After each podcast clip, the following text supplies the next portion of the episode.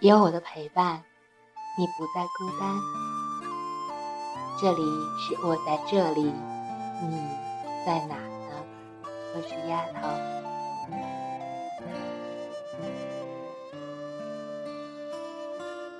夜深了，你们都睡了吗？国庆小长假还有一天的假期就要结束了，这几天你们都忙些什么呢？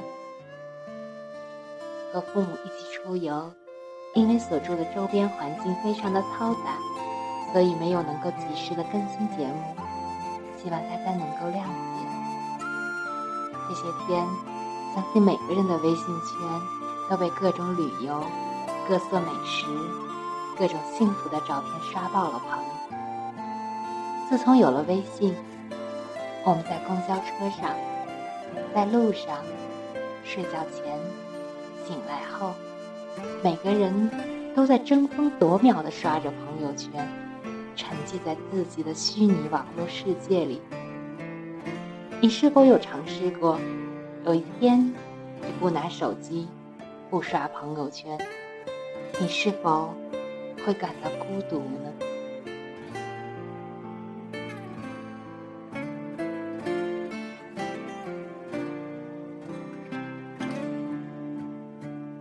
今天要和大家分享的这篇文章，来自于王璐。越微信，越孤独。交友聊天都是一件需要默契、气氛和情调的事，否则最多就是过路之人。而微信破坏的就是这种契机。跟你说话呢，啊？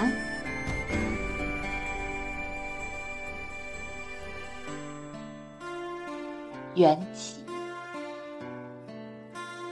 不止一次，在餐厅吃饭，看见邻桌各自拿起手机玩，有时是情侣，有时是夫妻，还有次是一家三口。一顿饭吃下来，没有任何交流。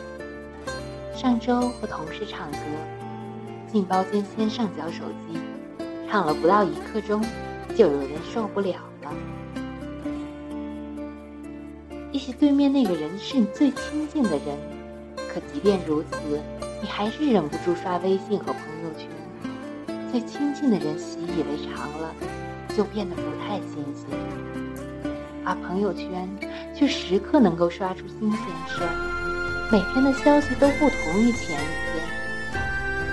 天。人类从狩猎时代起，就逐渐形成了对新鲜事物保持警觉和好奇的传奇。至今日，当巴掌大的屏幕可以映出世界的种种新奇时，人类的注意力就被屏幕捕获了。这带来一个严重的后果：人正变得越来越孤独。虽然表面上人和人之间的联络越来越容易，瓦解了孤独存在的理由，但事实却恰恰相反。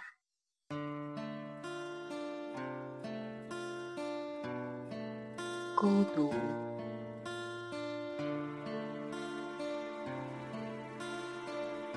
要分析这个问题，得先研究一下孤独是什么。孤独必定伴随着对现前境界的不满，但对现前境界不满，却不全是孤独。比如欠别人一屁股债，照样寝食难安，却不是孤独。孤独一定是因向往与他人共处的生活而对现前的境界不满。比如，你正在看书，如果沉浸在书中，哪怕看上十年，那都不叫孤独。如果你看了两句看不下去，觉得太冷清，就是孤独。如果你背包出门，看见好山好水，觉得一个人周游世界也蛮好，就不是孤独。如果你看见好山好水，心想要能和某人在一起该多好，就是孤独。假如一个孤儿生来就失去父母，一个人长大，在深山老林居住四十年，只要对外界没有向往，并不会孤独，因为他没有尝过聚在一起的热闹。如果一个人自己生活的很好，就不会孤独；当他开始向往和别人共处，就会升起孤独。用佛教的说法，过去法中曾因友情聚集而生其乐受。并熏习识海的种子，当此法界灭，因贪著此乐受，而对相应种子升起意念，从而使心无法系于现前所缘境，就是孤独。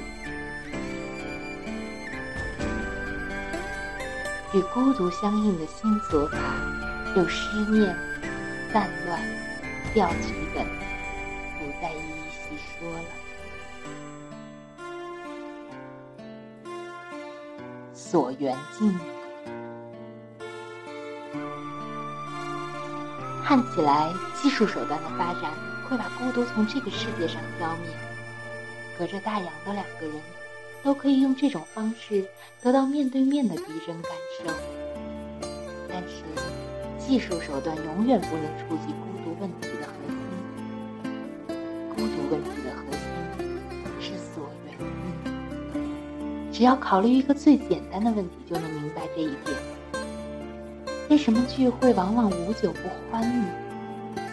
同样两个人坐一起聊，半天聊不出来什么。一人一瓶二锅头，喝上八两，话全出来了。二锅头在这里叫做缘，因为有酒，有些话才能出来。所谓眼花耳热后，意气素明生。那些看起来微不足道的环境因素，在友情的聚集中产生了很重要的作用。这些作用通常被忽略了。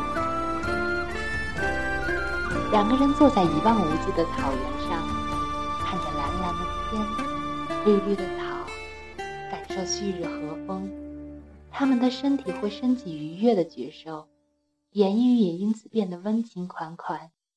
彼此都能觉察到对方的温柔，但这种温柔，并非全因对方有一颗温柔的心，也因在心旷神怡的所言境下，包括自然景致，以及对方的温言软语，自身才呈现出温柔的一面。他们会谈论怎样牧马，怎样给马饮水，怎样打猎，谈论并不属于这个世界的遥远故事。但在网络里，万千所缘境的差别就无法实现。如果两人只是对着手机屏幕微信，木马打猎的故事就无从想起，因为没有引发他们了解世界的种种美好的外境。一对吵架的夫妻坐在自家沙发上，面对一幅挂了十年的壁画，这时候就没有什么能提醒他们想起对方曾经的好。我刚读大学的时候，好朋友在高中复读，没有手机，只能写信，有时信件也会丢失。那几年，我们往来写了十多万字的书信，我每天都会打开楼下的邮箱，每次拿到信都不甚欢喜。他在一封信里说，高中门口的公用电话长途一分钟三毛钱，他每天早上吃饭省一点，省下三块钱。就可以跟我聊十分钟了。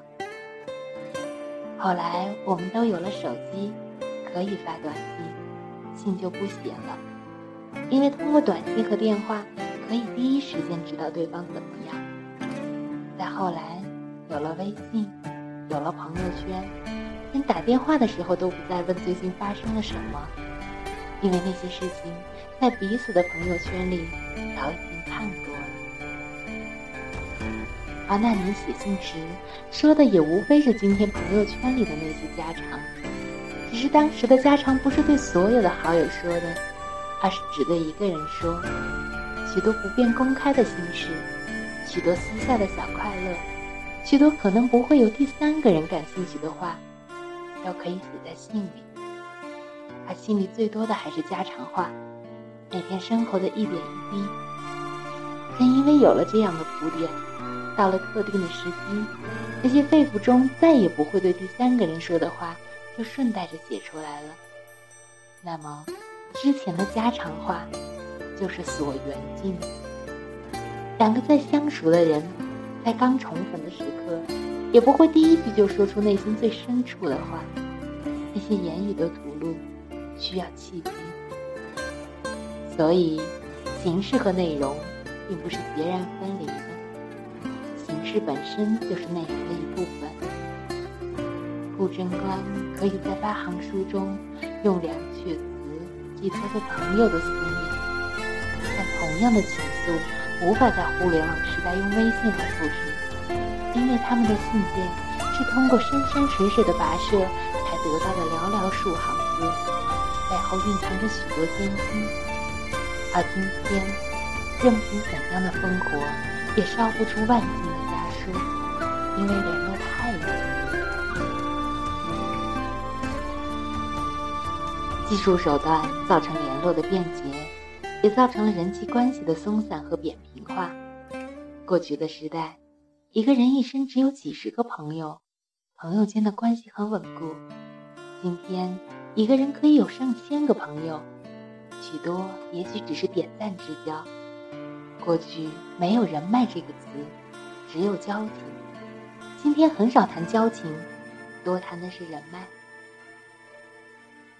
因此，在朋友圈可以看到的许多东西，看似把彼此的距离拉近了，但这种表面的拉近，却足以造成内心的疏远。如果你的朋友偷偷向你吐露他的心事，你常常也愿意吐露自己的心事作为回报，但如果他是在朋友圈公开，让许许多多的人看到，你就没那么愿意，因为纵然你知道，也不过是和他别的朋友一样而已。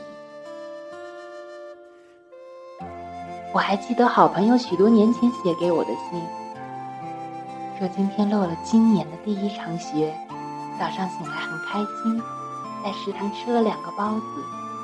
纵然他周围的人都知道他们那里下了雪，他早上吃了两个包子，但这样的话，通过信件告诉我，意义就不大一样了。那时候，我总是对着一张写满密密麻麻小字的信纸或者贺卡，心中升起无限的暖意，仿佛隔了千山万水的那个人就近在咫尺。海上生明月。